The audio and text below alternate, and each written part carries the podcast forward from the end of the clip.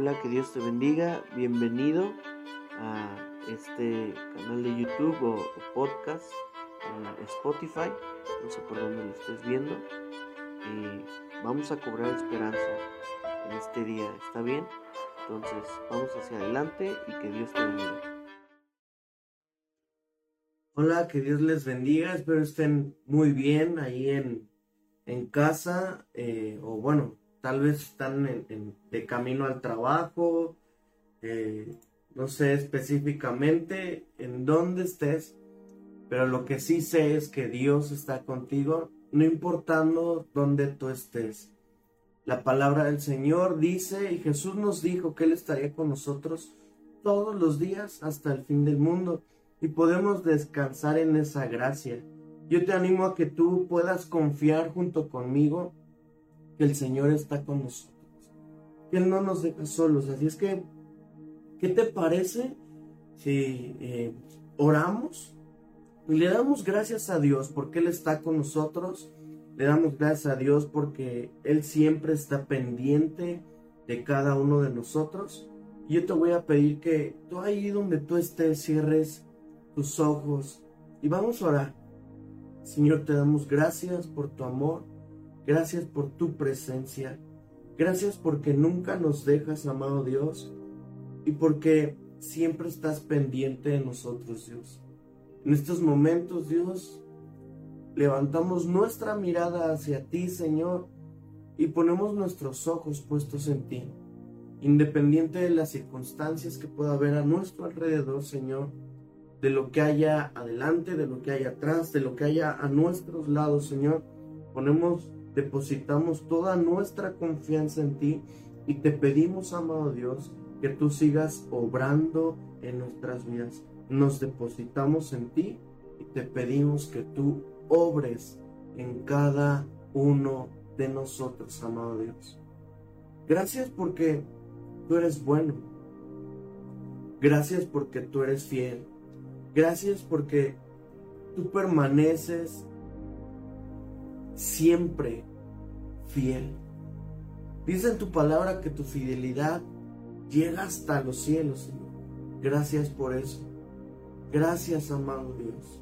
Y nos disponemos a escuchar tu voz y a, escucharte, Padre. En el nombre de Cristo Jesús. Amén. Pues bueno, eh, buenos días una vez más a todos. Buenos días, este hermano Gerard, Dios le bendiga, bendiciones también. Hermana Martita, muy buenos días a todos los que eh, se han de estar conectando. Y pues bueno, les, les amamos, ustedes lo saben, les extrañamos más que nunca. Ayer eh, me, preguntaban, oye, ¿ya cuándo, cuándo vamos a abrir, etcétera? No puedo dar una fecha específica. Los extraño mucho sin embargo, ustedes saben que eh, los contagios están fuertes y pues bueno, hay que seguir orando y cuando menos lo esperemos, yo sé que nos podremos reunir todos juntos. Damos gracias a Dios por porque Él es bueno y Él a pesar de nos ha guardado, nos ha ayudado, nos ha bendecido. ¿Cuántos dicen amén a eso? Yo creo que todos, ¿verdad? Y la semana pasada hablábamos con respecto a la esperanza. Yo te voy a pedir que si tú no has visto el devocional de la semana pasada, tú lo puedas ver. Este, está en YouTube, también en Facebook está. Y que lo puedas ver. Estoy seguro que esta serie de devocionales con respecto a la esperanza que nunca muere, estoy seguro que te va a ayudar, que te va a bendecir. Estoy completamente seguro que va a fortalecer tu fe y te va a ayudar porque eh, al día de hoy eh, se ha perdido toda esperanza, al día de hoy se ha perdido eh, toda confianza, tanto en la gente, en todo lo que nos rodea, se ha perdido la confianza. Y, y, comenzaba diciendo la semana pasada, ¿cuándo fue la última vez que confiaste, que depositaste tu confianza en alguien? ¿Cuándo fue la última vez que, que creíste en algún sueño que habías tenido? ¿Cuándo fue la última vez que te atreviste a esperar en aquello que tú creías? Sin embargo, sabemos perfectamente que es difícil esperar, pero también sabemos que hay algo irrevocable en lo cual sí podemos esperar, que es en Dios, ¿sí? Y en sus promesas. De hecho, la semana pasada veíamos con respecto a que Dios nos ha dado preciosas y magníficas promesas. Lo veíamos en, ahorita te digo, en segunda de Pedro 1.4, que dice que Dios nos ha entregado sus preciosas y magníficas promesas para que usted, nosotros, lleguemos a tener parte de la naturaleza divina. Y es lo que veíamos. También veíamos que eh, hubo hombres en los cuales eh, su fe la depositaron en Dios y entonces literalmente eh, pudieron no solo, no solo esperar, sino inclusive morir esperando, sabiendo, teniendo la convicción de que se iba a cumplir lo que Dios les había dicho. Y esto es algo tremendo, ¿sí? Ahí tenemos un Abraham, un Isaac, un Jacob, un Noé, eh, los profetas, Pedro, eh, imagínense, o sea, ellos confiaron literalmente en las promesas de Dios y descansaron en eso. Mencionábamos también que un estudioso de la Biblia, un hombre, trató de contar las promesas que Dios le había hecho a la humanidad y encontró 7487 promesas. Imagínate, 7487 promesas. Las promesas de Dios son muchísimas. Creo que hacíamos la cuenta, de hecho, de cuántas nos tocaban al día y, les decía, ¿tú cuántas promesas cobraste el día de hoy, el día de ayer? ¿Cuántas vas a cobrar el día de hoy? Las promesas de Dios son inquebrantables, son eternas, son positivas, son seguras, ¿sí?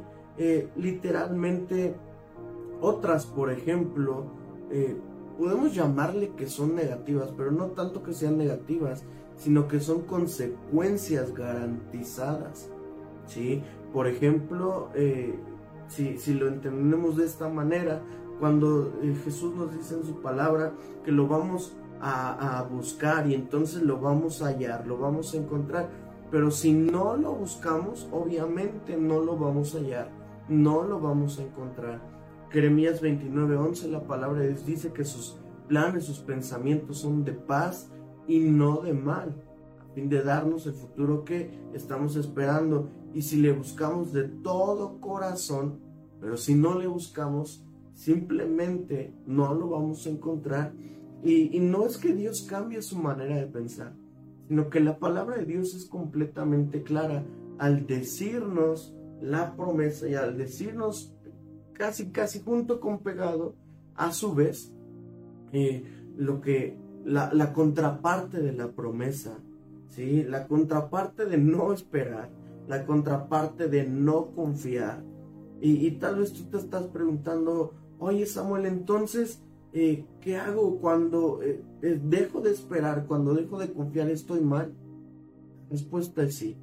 Como hijos de Dios, no podemos dejar de tener esperanza. En medio de una humanidad quebrada, que no tiene ya esperanza alguna, tu deber, mi deber, es ser la esperanza del mundo, ser la luz del mundo, ser la sal de la tierra. Jesús nos, eh, no nos ordenó, pero sí nos anima, nos exhorta a que seamos la luz del mundo y la sal de la tierra. ¿Saben? Dios es un hacedor de promesas. Él siempre va a cumplir sus promesas. Y a mí me gustaría, eh, de, las personas que nos están viendo en estos momentos, si hay alguien que pueda compartirnos una promesa que Dios le ha hecho, ahí escriben en los comentarios y ahorita la vamos a leer, para que eh, todos conozcamos que realmente Dios le hace promesas a la gente. Y sobre todo, escríbenos eh, ahí también en los comentarios tu promesa y si ya Dios te contestó esa promesa, si ya has podido ver el cumplimiento de esa promesa. Y bueno, el día de hoy yo te voy a pedir que si tienes tu Biblia a la mano, si no, yo te lo pongo aquí en la pantalla. Eh, vamos a Éxodo 34, 10. Éxodo 34, 10. Y la palabra del Señor dice así. Dice, escucha, yo hago un pacto contigo en presencia de todo tu pueblo. Realizaré milagros que jamás se han hecho en ningún lugar de la tierra, ni en ninguna otra nación. Todos los que te rodean serán testigos del poder del Señor, el imponente despliegue de poder que yo haré por medio de ti. Y sabes, aquí vemos al Señor haciendo una promesa a, los israelitas. Vemos al Señor eh, literalmente preparando a su pueblo. Sin embargo, yo quiero que tú comprendas cómo Él los prepara. Dios está emitiendo una palabra, ¿sí? Con el propósito de que ellos crean en esa palabra. Dios está prometiendo que Él haría ciertos aspectos. El Señor le está diciendo, mira, el pacto que hago yo contigo, a la vista de todo el pueblo, es este. Voy a hacer maravillas que ante ninguna nación han sido realizadas. ¿sí? El pueblo en el cual, en, medio del cual vive, vives, verá las obras imponentes que yo haré, dice el Señor. El Señor les está dando esta promesa con el único propósito de que su pueblo crea en esta promesa que Él les está haciendo para fortalecer su fe. Y fíjate, quiero que tú comprendas que Dios no está enfatizando la fuerza de los israelitas. Dios está enfatizando su fuerza. Dios está enfatizando no el poder de los israelitas. Dios está enfatizando el poder de Él hacia los israelitas ante las otras naciones. Fíjate, Dios no destacó la capacidad de los israelitas. Dios destaca su propia capacidad de proteger a su pueblo. El día de ayer un amigo, un, pastor, Ever Lomelí, publicaba una foto, de hecho eh, tú la puedes ver en mi, en mi perfil de Facebook, publicaba una foto con su hija.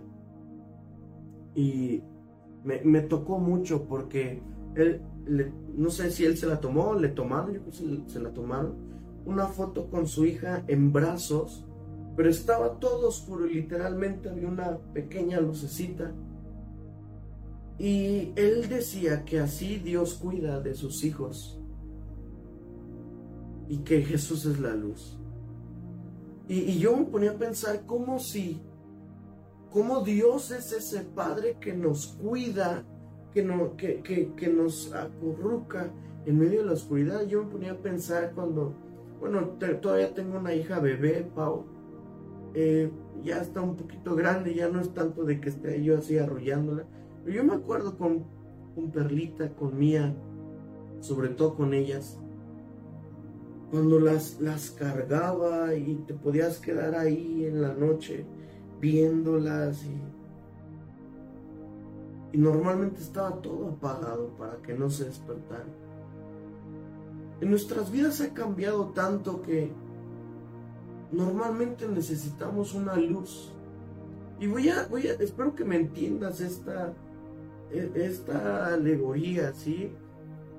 Estos simbolismos, porque la luz que necesitamos es artificial.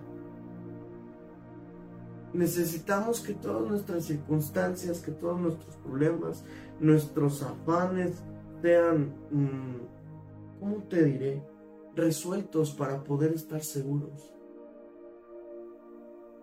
Sin embargo, si nosotros comprendiéramos que en manos de Dios estamos literalmente seguros, aún en medio de la oscuridad, ¿sabes? Seríamos como esos bebés que pueden dormir y dormir y no tener miedo. Por eso en la palabra de Dios, en Salmos 4 dice, en paz me acostaré y así mismo dormiré, porque Él nos cuida, que Él nos guarda, porque en Él podemos dormir tranquilos, estar confiados. Eso es descansar en las promesas que Dios tiene para cada uno de nosotros. Entonces, Dios aquí está destacando su persona, les está recordando quién es Él. Dios los estaba preparando para la travesía, recalcando su capacidad para hacer y cumplir sus promesas. Y date cuenta cómo Dios a lo largo de tu vida es y ha sido fiel y seguirá siendo fiel. Y sabes, a pesar de que tú falles, Él seguirá siendo completamente fiel. Él no miente. Nunca. Si hay alguien que tú vas a poder conocer que cumple sus palabras, ese se llama Dios, tu Padre eterno. Ahora, desde el primer capítulo de la Biblia podemos, eh, podemos comprender y podemos notar la fiabilidad que, Dios tiene al, al decir algo. ¿Por qué digo esto? Porque, por ejemplo, cuando él emitió una palabra, algo descabellado, sorprendente, eh, bueno, descabellado para nosotros, ¿verdad? Porque Él es Dios, pero ocurría algo, ¿sí? Por ejemplo, y dijo Dios, sea la luz, y fue la luz. Y dijo Dios, eh, los mares, eh, el sol, las lumbreras, imagínate, esa es la clase de Dios que tú y yo tenemos. Por decreto divino se hizo la luz, se, hicieron las tierras, las playas, los animales, y, Dios no consultó a algún asesor. En, lo personal, a mí me gusta eh, preguntar. Yo soy muy preguntón. ¿sí? Por ejemplo, eh, lo que se hace en la iglesia con respecto a producción, me gusta eh, preguntar, no, no me gusta tener dudas. Y también si voy en la, en la calle, eh, tal vez estoy mal por confiar un poco en la gente, pero me gusta eh, preguntar, no me gusta tener dudas, con el único propósito de que salga bien, de que salga bien. Entonces, fíjate, la locura de esto que estoy tratando de enseñarte, es que nosotros normalmente sí necesitamos que nos sean resueltas nuestras dudas, que nos sean resueltas nuestras situaciones, etcétera, etcétera. Sin embargo, Dios no consultó a ningún asesor. Él simplemente dijo, sea la luz. Y fue hecha la luz. Él habló y literalmente ocurrió. Entonces, el lector, el que está leyendo Génesis, puede llegar a la conclusión perfecta y exacta de que la palabra de Dios es segura y siempre ha de cumplirse. Significa que cuando Dios habla va a ocurrir, porque si Él dijo, sea la luz, y, la gloria de Dios rodeó literalmente todo, eso significa que Dios cumple su palabra. Si Dios dijo, hagamos al hombre a nuestra imagen y semejanza, y Él cumple su palabra, quiere decir que Dios cumple literalmente lo que promete. Podemos estar convencidos de que en Dios hay seguridad, de que en Dios hay paz, de que en Dios hay cobertura, de que en Dios hay confianza y descanso él es nuestra roca fuerte. En Él podemos construir, edificar sabiamente nuestros hogares.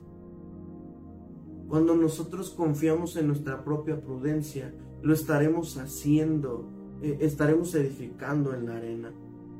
Yo te animo a que una manera en la cual tú puedas edificar sobre la roca sea esperando en Dios.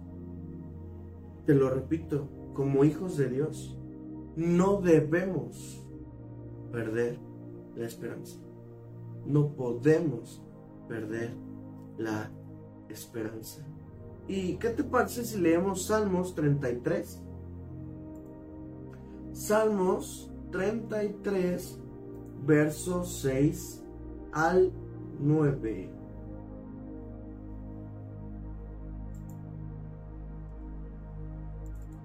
Y la palabra de Dios dice así.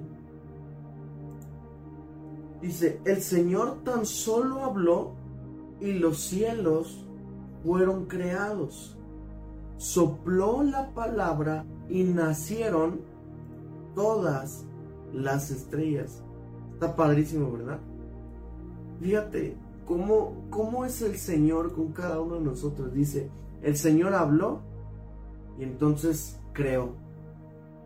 Sopló y nacieron. ¿Cuántas cosas el Señor ha hablado sobre tu vida? Esto es sinónimo a la luz de la palabra, no es lo que yo estoy inventando. A la luz de la palabra, cuando el Señor habla sobre tu vida, está creando algo. ¿Qué está creando el Señor en ti? Ahora, debes descansar en que Él ya lo ha creado en ti. Si la palabra de Dios dice que somos hechos a su imagen y semejanza, eso quiere decir, fíjate, Dios tenía la esperanza, tiene la esperanza de que ese hombre que él había creado le buscara, le amara, le adorara y estuvieran juntos por la eternidad. Aquí vemos a Dios creando al hombre porque esperaba algo de él. Dios es el primero que nos pone el ejemplo en esperar. Entonces, si somos hechos a su imagen y su semejanza, nosotros tenemos la capacidad de esperar. Tenemos la capacidad de esperar. Ese es el fruto de cada uno de nosotros como hijos de Dios. Vamos a Salmos 33, verso 7. Dice así, fíjate. Dice, asignó los límites al mar y encerró los océanos en enormes depósitos. Fíjate, esto es una locura y a mí me encanta cómo lo dice en Job. No lo vamos a leer ahorita, pero está Dios platicando con Job, literalmente le está diciendo, a ver Job, si es que te crees tan bueno, ¿dónde estabas tú cuando le puse los límites al mar? Definitivamente Job no estaba ahí. Pero cuando nos damos cuenta qué clase de Dios tenemos, definitivamente tenemos que confiar en su palabra. El verso 8 de Salmos 33 dice, que todo el mundo tema al Señor y todos estén ante Él con temor reverente. Que todo el mundo tema y estén ante Él con temor reverente. ¿Sabes? El que tú y yo entendamos que Dios es un Dios hacedor de promesas eso trae a nuestras vidas un temor reverente, un temor santo de saber que Él es fiel, de que Él cumple su palabra, de que Él cumple sus promesas, de que Él no, no nos deja avergonzados, de que Él lo que dijo, Él lo va a cumplir. Y una vez más te pido, si tú tienes ahí alguna promesa que Dios te haya dado, anótala ahí en los comentarios, sobre todo menciona si, si ya has podido ver su cumplimiento de esa promesa. En Salmos 33, verso 9, la palabra de Dios dice, pues cuando habló, el mundo comenzó a existir. Apareció por orden del Señor. Cuando Él habló, todo fue creado. Dio una orden y todo quedó firme. Cuando Dios emite palabra, Él crea. Cuando Dios sopla, nace. Está padrísimo, ¿verdad? Del verso 6 que dice que él sopló y nacieron las estrellas.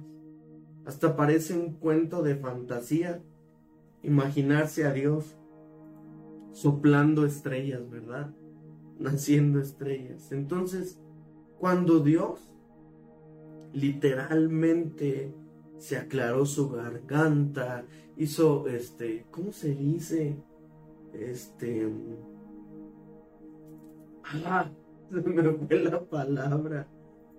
Cuando cuando cuando podemos estar haciendo eh, gárgaras, ¿sí? para el, buen aliento y que no haya nada en nuestra garganta, aclarar nuestra garganta. Imagínense Dios, ¿no?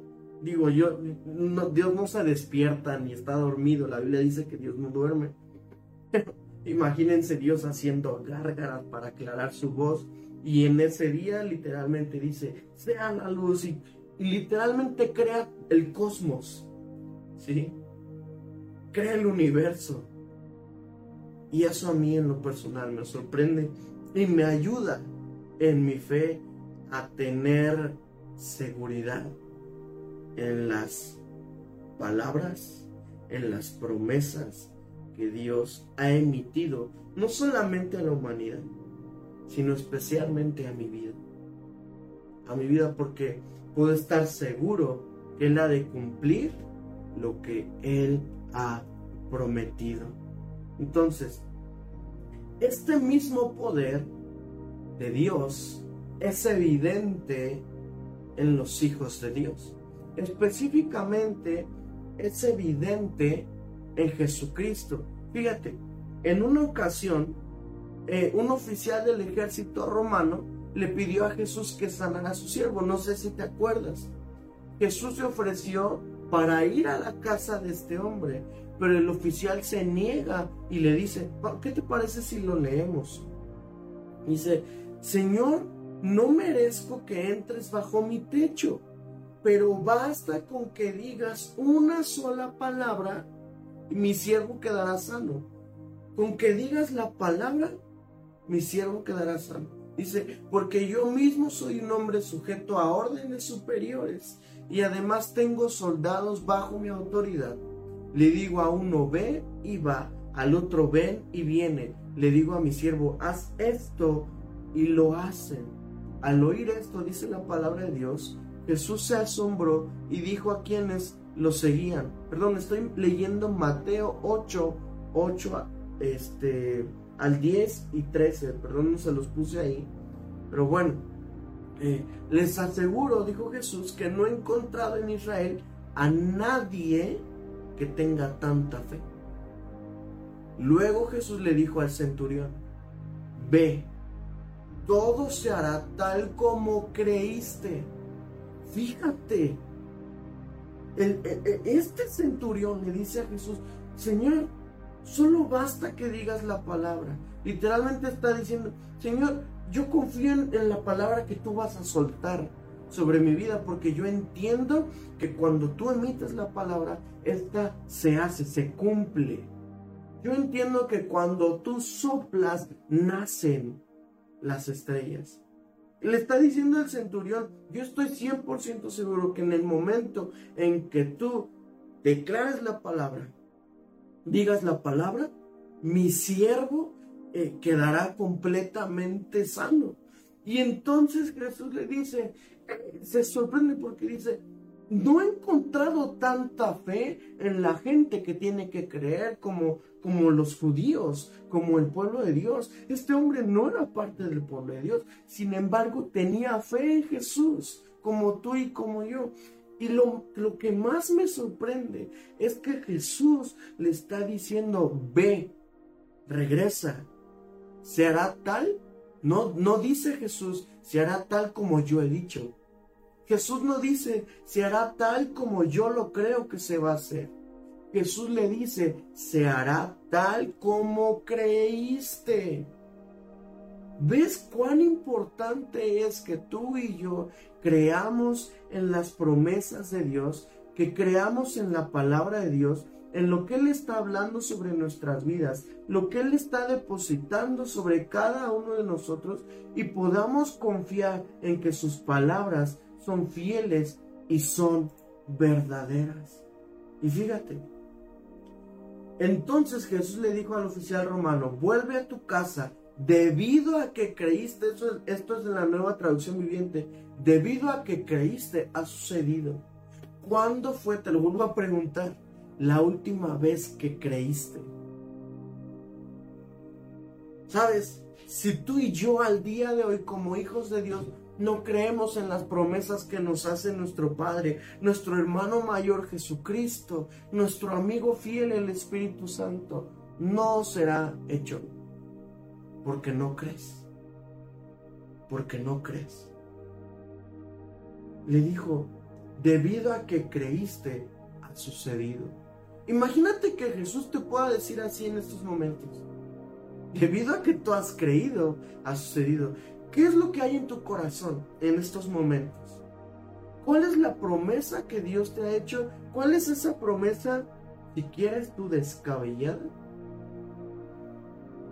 que Dios te ha hecho?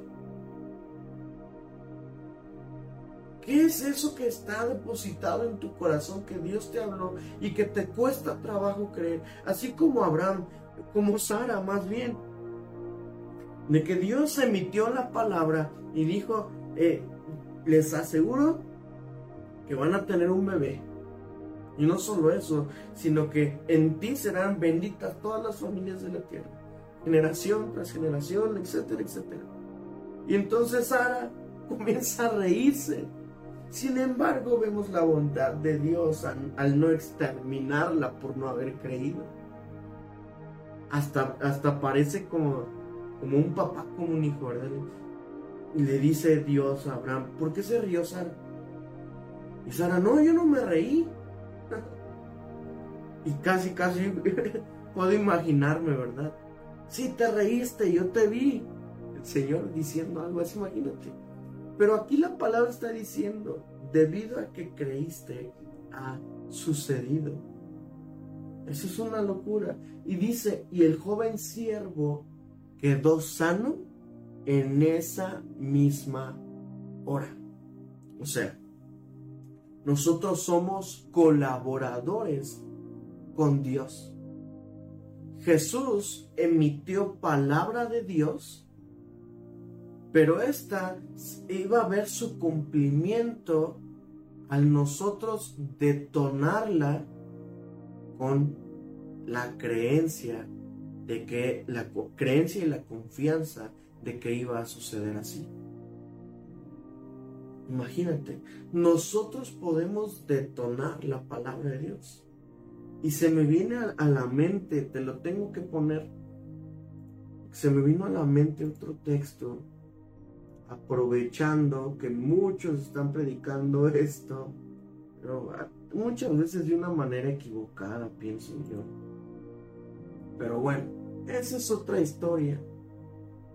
Um, un momento.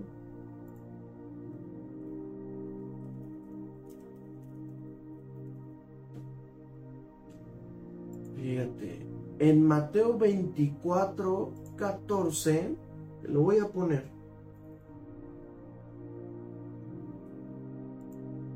Y ahí ya salió ahí. Dice así y se predicará la buena noticia acerca del reino por todo el mundo, de manera que todas las naciones la oirán y entonces vendrá el fin. ¿Quién detona que venga el fin? La iglesia detona que venga el fin. ¿Cómo? Predicando. ¿Qué están predicando? que Jesús es el Señor, el Evangelio del Reino, la buena noticia. Dios envió a su Hijo para salvar al mundo, ¿sí o no? Él hizo su parte tanto que dijo, consumado es. Sin embargo, la iglesia tiene eh, la instrucción de parte de Dios no solamente de ir y hacer discípulos, de bautizarles y de enseñarles. En primer lugar, para poder hacer eso, la iglesia tiene que creer que Jesús es el Señor. tiene que creer que Jesús es ese maestro. Porque cuando tú crees algo, entonces tienes la plena seguridad de poder enseñarlo y poder decir que así es. Cuando la iglesia comience a emitir palabra, predicando a Jesús, literalmente con todo, creyendo que Jesús es el Señor en nuestras vidas, entonces la gente va a conocer a Dios. Y dice la palabra del Señor, dice, se predicará la buena noticia acerca del reino. Yo sé que al día de hoy tal vez hay personas que predican lo que no creen o lo que no viven. Sin embargo, al día de hoy, tú y yo podemos estar convencidos de que Jesús es el Señor y por lo tanto tengo completamente la seguridad de que será hecho todo lo que está escrito en la Biblia. Entonces, al estar yo seguro, voy a poder predicar lo que realmente estoy convencido. Eso se llaman convicciones. Yo te animo a que tú puedas meditar en, cuáles son tus convicciones al día de hoy. Dice, será predicada la buena noticia acerca del reino por todo el mundo. Aquí vemos a la iglesia emitiendo palabra. Dice, de manera que todas las naciones la oirán. Y entonces vendrá el fin. Aquí vemos a Dios obrando a través de su iglesia, porque la iglesia creyó que Jesús es el Señor. Un grupo de hombres, fíjate, ¿cómo es que tú conociste a Dios? Porque creíste que Él te podía liberar de las garras del enemigo porque creíste que Él podía romper tus cadenas, porque creíste que Él podía edificar tu matrimonio, porque creíste que el Señor te iba a ayudar, porque creíste que el Señor te iba a sanar, porque creíste que Él te iba a socorrer, porque creíste que Él iba a ser tu refugio. Entonces, ¿por qué al día de hoy has dejado de creer, has dejado de confiar? Se ha desvanecido tu esperanza, se ha desvanecido tu fe. Yo te animo a que dejes a un lado tus traumas, tus tristezas, tus errores, tus vergüenzas. Dejes que, que Dios cubra todo eso en ti y en mí y de nuevo vuelvas a confiar, de nuevo vuelvas a esperar en el cumplimiento de la palabra y de la promesa de Dios. Fíjate, quiero, quiero leerte algo que está en mi corazón ahorita que estaba hablando. Y yo sé que esto es específicamente para alguien. Fíjate, en Génesis capítulo 3, mm, verso 7, te, te lo voy a poner. Génesis capítulo 3, verso 7. Vamos a leerlo juntos, ¿está bien? Dice, bueno, aquí el contexto es que la serpiente incita, anima a la mujer a comer del fruto que Dios le dijo que no comería. De hecho, eh, un verso antes, verso 6 dice eh, que la mujer vio que este árbol era bueno para, para comer y que era agradable a los ojos, que era un árbol codiciable para alcanzar sabiduría. Tomó del fruto, comió y dio también a su marido, el cual comió así como ella. Y dice el verso 7, después de comer, en ese momento se les abrieron los ojos y de pronto sintieron vergüenza por su desnudez. Entonces cosieron hojas de higuera para cubrirse. Cuando tú y yo pecamos, tenemos vergüenza de haber pecado. Espero. Y nosotros humanamente tratamos de justificar y de cubrir nuestra vergüenza, nuestro pecado, nuestra desnudez. Pecado es errar en el blanco. Todo aquello que nos separa de Dios, todo aquello que direcciona nuestras vidas no precisamente a Dios. Eso es pecado. Entonces nosotros vamos a tratar siempre cuando pecamos de cubrir nuestra vergüenza con hojas, con hojas, con, con materiales que no duran, con materiales que se van a acabar, con materiales literalmente que, que no son resistentes. Tratamos de cubrir todo lo que somos literalmente con aquello que no perdura. Tratamos de cubrir nuestra desnudez con literalmente nuestra vergüenza, nuestro pecado, contándoselo a un amigo, contando, y no digo que esté mal, pero, ¿sabes? No va a haber nada como creer que Dios puede obrar en ti y puede limpiarte tu pecado. Porque fíjate, el Señor es el, el primerito en estar pendiente de cada uno de nosotros. Y fíjate, en, la palabra de Dios, la, la escritura dice que mm, voy a quitarlo de acá para que no te me confundas. Ahí en Génesis. Entonces dice en el verso 8 de Génesis 3. Dice, y oyeron la voz de Jehová que se paseaba en el huerto al aire del día, y el hombre y su mujer se escondieron de la presencia de Jehová Dios entre los árboles del huerto. Fíjate, se escondieron se escondieron de Dios, se escondieron de la presencia de Dios. Eso pasa cuando tú pecas. Eso pasa cuando has perdido la esperanza inclusive en Dios y no te quieres acercar a Dios porque crees que en vez de perdonarte, en vez de ayudarte, te va a condenar y te va a exterminar. Porque ese es el primer pensamiento que viene a la mente del hombre. Y entonces, fíjense, la palabra de Dios Dice que el Señor les pregunta, ¿quién te dijo que estabas desnudo? Y entonces, a donde quiero llegar es literalmente a Génesis capítulo 3, verso 21. Dios le dice, ¿quién te dijo que estabas desnudo? Bueno, ya. Ahí tienen un problemón, pero dice, no, esto está mal. Aquí puse mal la cita. Me equivoqué. Estoy poniendo Génesis 21, 21. Y es 3, 21. Y dice así. Y el Señor Dios hizo ropa de pieles de animales para Adán y su esposa.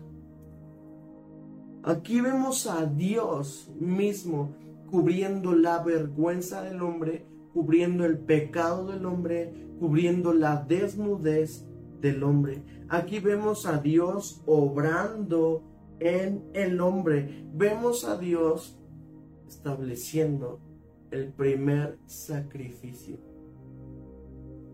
Vemos a Dios trayendo esperanza por primera vez. Dios trayendo esperanza por primera vez. ¿De qué forma? Haciéndole saber al hombre que Dios es ese Padre que nos cuida y que cubre nuestra vergüenza.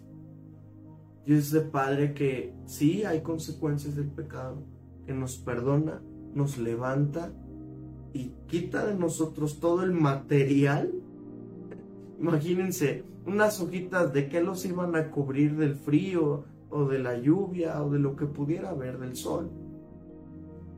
Sin embargo, Dios les hace ropa de pieles. Y con ese sacrificio, yo sé, estoy seguro que ellos no lo entendieron en ese momento. Y a la luz de la palabra, nosotros lo entendemos apenas por la palabra de Dios, ¿verdad? Pero si no, no lo entenderíamos.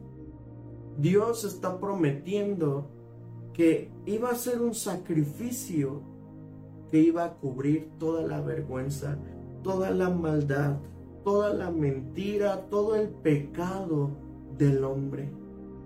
Dios prometiendo eso literalmente, eso a ti y a mí nos tiene que animar el día de hoy, nos tiene que ayudar a literalmente salir adelante confiando en las palabras, en las promesas que Dios nos ha hecho a cada uno de nosotros. Y quiero regresar entonces. ¿Por qué Jesús aplaudió la fe del centurión?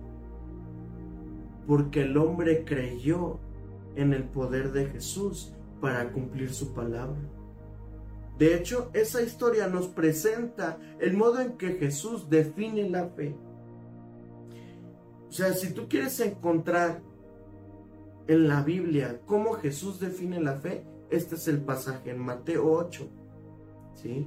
Donde eh, Jesús la define como la fe la creencia profundamente arraigada que Dios cumplirá sus promesas, que Dios cumplirá su palabra y que con solo emitirla será hecho. Eso es fe para Jesús.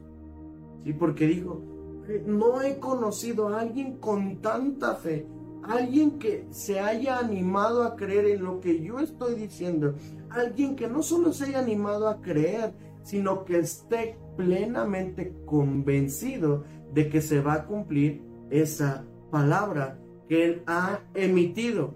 Y entonces es aquí donde cada uno de nosotros necesitamos tener esta fe del centurión. ¿Qué te parece si oramos así? Una oración flecha. Señor, en el nombre de Cristo Jesús, yo te pido esa fe del centurión. Yo te pido que tú nos ayudes a confiar y a creer en tus promesas, a creer en tu palabra, que, que, que diciendo tú la palabra será hecho. Señor, lo creemos en el nombre de Cristo Jesús. Amén tomamos eso. Amén. Entonces, el soldado romano entendió esta sencilla verdad. Dios no quebrantará sus promesas. Dios no va a romper sus promesas. En efecto, no puede hacerlo. Dios no va a romper sus promesas. No va a hacerlo. Sus pactos son inviolables. ¿Sí? Sus pactos no están escritos en arena, están tallados en granito. Lo que dice ocurrirá literalmente. Lo que, lo que dice tiene que ocurrir. Sus promesas son irrevocables debido a lo que Dios es. Y vamos a terminar con esto. Voy a mencionar varias citas. Acompáñame a Santiago 1.17. Espero me tengas paciencia al estarle moviendo yo aquí a la computadora. Santiago 1.17 dice así. Mm, aquí todo esto. Muy bien, ahora sí. Dice, todo lo que es bueno y perfecto desciende a nosotros de parte de Dios, nuestro Padre quien creó todas las luces de los cielos. Él nunca cambia ni varía como una sombra en movimiento. ¿Qué quiere decir esto? Que Dios es inmutable. Recuerda esa palabra. Dios es inmutable. Dice aquí, Él nunca cambia ni varía. Él no cambia. Vamos a Hebreos 10:23, corriendo. Hebreos 10, verso 23. La palabra de Dios dice así, mantengámonos firmes sin titubear. ¿En qué? En la esperanza que afirmamos, porque se puede confiar en que qué? En que Dios cumplirá su promesa. ¿Qué quiere decir esto? Que Dios es fiel. Ok, vamos a otra cita. Vamos a Romanos 4:21. Rápidamente. Romanos capítulo 4, verso 21. La palabra de Dios dice así. Dice, Abraham estaba plenamente convencido de que Dios es poderoso para cumplir todo lo que promete. Dios es poderoso para cumplir todo lo que promete. Entonces, ¿qué nos enseña esto con respecto a Dios? que Él es poderoso para cumplir todo lo que promete. No promete de más ni cumple de menos. Recuerda eso. Dios no promete de más ni cumple de menos. Dios es poderoso para cumplir todo lo que promete. ¿sí? Eh, vamos a Hebreos 6, 18. Hebreos 6, 18. La palabra de Dios dice así. Dice, así que Dios ha hecho ambas cosas, la promesa y el juramento. Estas dos cosas no pueden cambiar porque es imposible, escucha bien eso, que Dios mienta. Por lo tanto, los que hemos acudido a Él en busca de refugio, podemos estar, alguien tiene que decirlo conmigo, bien confiados, aferrándonos a la esperanza que está delante de nosotros. Que aprendemos aquí muchas cosas, pero entre ellas que Él no puede mentir que Dios no puede mentir. Es imposible que Dios mienta. ¿sí? Una roca no puede nadar. Un hipopótamo no puede volar. Una mariposa no puede comerse un plato de espaguetis. Estaría padrísimo ver eso. No puedes acostarte a dormir sobre una nube como todos quisiéramos, ¿verdad? Eh, en una nube colchonadita. Este, y Dios no puede mentir. Tan absurdo es decir que Dios miente como una mariposa intentar viéndola comerse un espagueti. Es tan absurdo decir que Dios miente o tratar de creer que Dios miente. No, Dios no exagera, Dios no manipula, Dios no miente, Dios no adula. Este versículo nos dice que es improbable o inverosímil que Dios mienta no es una afirmación contundente. Es imposible. La Biblia no puede ser más directa. Dios no miente. ¿Sí? Dios no miente. Acompáñame rápidamente a Tito 1, 2. Tito 1, 2.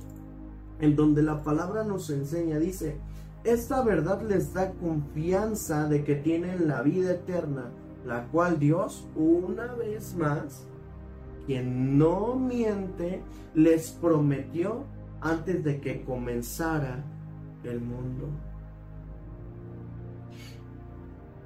Fíjense, o sea, el engaño para Dios, simple y sencillamente, no es una alternativa. Dios no te va a mentir lo que Él te prometió. Dios no va a negar su palabra, sus promesas sobre tu vida en el cumplimiento. Se ha de cumplir. Obviamente tú y yo tenemos que hacer nuestra parte, pero la palabra, la promesa de Dios se va a cumplir. Dios es un cumplidor de promesas. Dios es un cumplidor de promesas. Y quiero cerrar con una pequeña eh, historia, una pequeña ilustración. dice un, un hermano, dice, cuando tenía unos 12 años, acompañé a mi papá a comprar unos neumáticos nuevos para el auto familiar. Papá creció en un pueblo pequeño y en tiempos más sencillos. No lo adornaban trajes elegantes ni riquezas. Era un confiable mecánico de los campos petrolíferos que amaba a su familia, pagaba sus cuentas y cumplía su palabra. Lo insultaba el que dudaras de su integridad. Y sin duda, dice aquí, se sintió ofendido ese día de la tienda. ¿Y cuál día? Lo va a contar. Dice, tras seleccionar los neumáticos, esperamos que las instalaran, las llantas para el auto familiar. Cuando llegó el momento de pagar, Fuimos hasta el mostrador y me paré al lado de mi papá mientras él escribía el cheque. El dependiente miró el cheque y le pidió que le presentara alguna identificación. Hoy esa es una práctica común e incuestionable. Pero en los años 60, raras veces un comerciante pedía alguna verificación. Papá se sorprendió y dijo, ¿Usted no cree que soy yo quien dice ese cheque que soy? Y el dependiente se avergonzó. les exigimos esto a todos los clientes, dijo el, el dueño del local. Y entonces su papá de este hermano dijo, entonces piensa usted que soy deshonesto. Y entonces le dijo, no es eso, caballero. Si usted no cree que soy un hombre de palabra, entonces puede quitar los neumáticos, le dijo el padre de este jovencito. Imagínate. Y entonces dice aquí, recuerdo que hubo un largo e incómodo silencio mientras el dependiente ponderaba sus opciones. ¿Y cuál fue el resultado? Que se fueron con los neumáticos. Y este hermano se fue a casa con una lección de integridad. La gente buena se toma en serio el cumplir su palabra. ¿Cuánto más serio lo es un Dios bueno? Lo que se dijo sobre la fidelidad de Dios hacia Israel puede decirse sobre su fidelidad con nosotros. Vamos a cerrar con esto. Josué 21, 45. Josué 21, 45.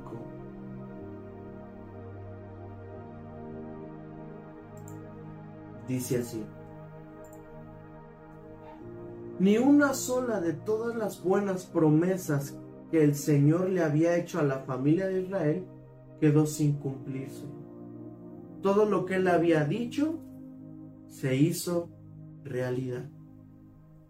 ¿Sí? Te lo repito. Ni una sola de todas las buenas promesas, aquí aprendemos algo más. Las promesas del Señor son buenas, dice. Ni una sola de todas las buenas promesas que el Señor le había hecho a la familia de Israel quedó sin cumplirse. Todo lo que él había dicho se hizo realidad. La pregunta no es si Dios cumplirá sus promesas. Amado amigo, amiga, familia, iglesia, estás viendo. La pregunta es si nosotros edificaremos nuestras vidas sobre estas promesas. Yo te animo a que el día de hoy podamos edificar nuestras vidas sobre las promesas de Dios y poder salir adelante. Vamos a orar. Y antes de esto me gustaría saludar a los que, a todos los que nos están viendo, pero sobre todo a todos los que comentaron. Dice mi mami, los extraño, nosotros también te extrañamos, te amamos mucho. Mi tía Eddie me mandó un corazoncito, yo te mando dos virtuales. Anaíde Hernández, buenos días, amados hermanos, les deseo bendiciones. Dios le bendiga también a usted y le guarde. Hermano Gerardo Ruiz alzando sus manos diciendo gloria a Dios. Padrísimo, porque eso quiere decir que confiamos en las promesas de Dios. Espero que confiemos en las promesas de Dios y que realmente podamos estar plenamente convencidos de que Dios es fiel, de que Él no miente, de que Él nos guarda, de que Él nos ayuda, de, que Él está con cada uno de nosotros. Cuando nosotros levantamos nuestras manos, es decir, Señor, aquí estoy, yo confío en lo que tú estás haciendo, en lo que tú harás y en lo que tú has de hacer. Así es que, muy bien, ¿sí? De alguna manera tenemos que levantar nuestras manos, aunque sea con este, emojis, ¿verdad? Con las, imágenes chiquitas que, que podemos poner. Entonces, vamos a orar. Y vamos a decirle al Señor, Señor, quiero creer en tus promesas. Porque yo sé que te cuesta trabajo. Yo sé que este aspecto de la esperanza, eh, ese dicho tan famoso de, ah, la esperanza muere al último. No, no, no, no. Como hijos de Dios, la esperanza nunca debe de morir. Nunca. Yo no sé la situación la que tú estés pasando. Pero si tú eres un hijo de Dios, no tienes permiso de dejar de confiar, de dejar de tener esperanza. Como hijos de Dios, tu deber es llevar esperanza a otros, ser la esperanza del mundo, así como Jesús.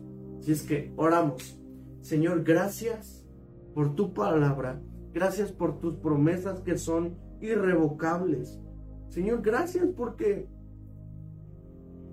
tú permitiste que el siervo de este centurión estuviese mal para enseñarnos a nosotros con respecto a la fe, con respecto a creer y a confiar en tu palabra, en que cuando tú dices algo es hecho.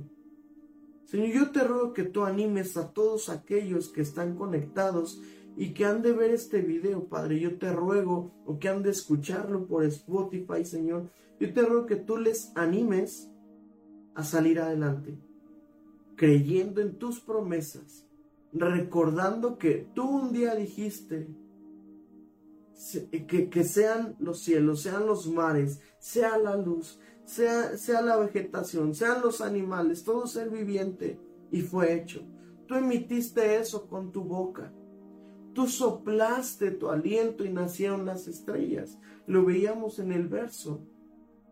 Señor, gracias por tus promesas, pero ayúdanos a creer y a confiar en tus promesas, en tus verdades, en tu palabra, Señor.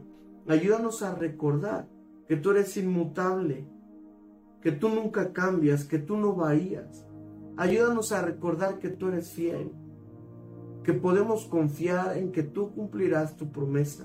Ayúdanos a confiar en que tú eres poderoso, poderoso para cumplir todo lo que nos prometes, que no prometes más ni cumples de menos. Señor, tú eres poderoso para cumplir todo lo que tú prometes. Y por último, recordar que tú no puedes mentir. Tú no vas a mentir. Recordar que es imposible que tú mientas. Señor, nos afirmamos en tus palabras, en tus promesas y decimos sí y amén a lo que tú has dicho acerca de nosotros, sobre nosotros y a lo que tú has hablado en nuestras vidas que será creado. Te pedimos, amado Espíritu de Dios, que tú soples en este momento vida sobre todo aquel que está escuchando este mensaje y pueda nacer vida en el nombre de Cristo Jesús. Te lo pedimos, lo declaramos, porque sé que tú eres bueno y para siempre es tu misericordia. Gracias por tu presencia. Gracias porque tú nunca nos dejas y siempre estás con nosotros. En el nombre de Cristo Jesús decimos gracias y amén. Que Dios les bendiga.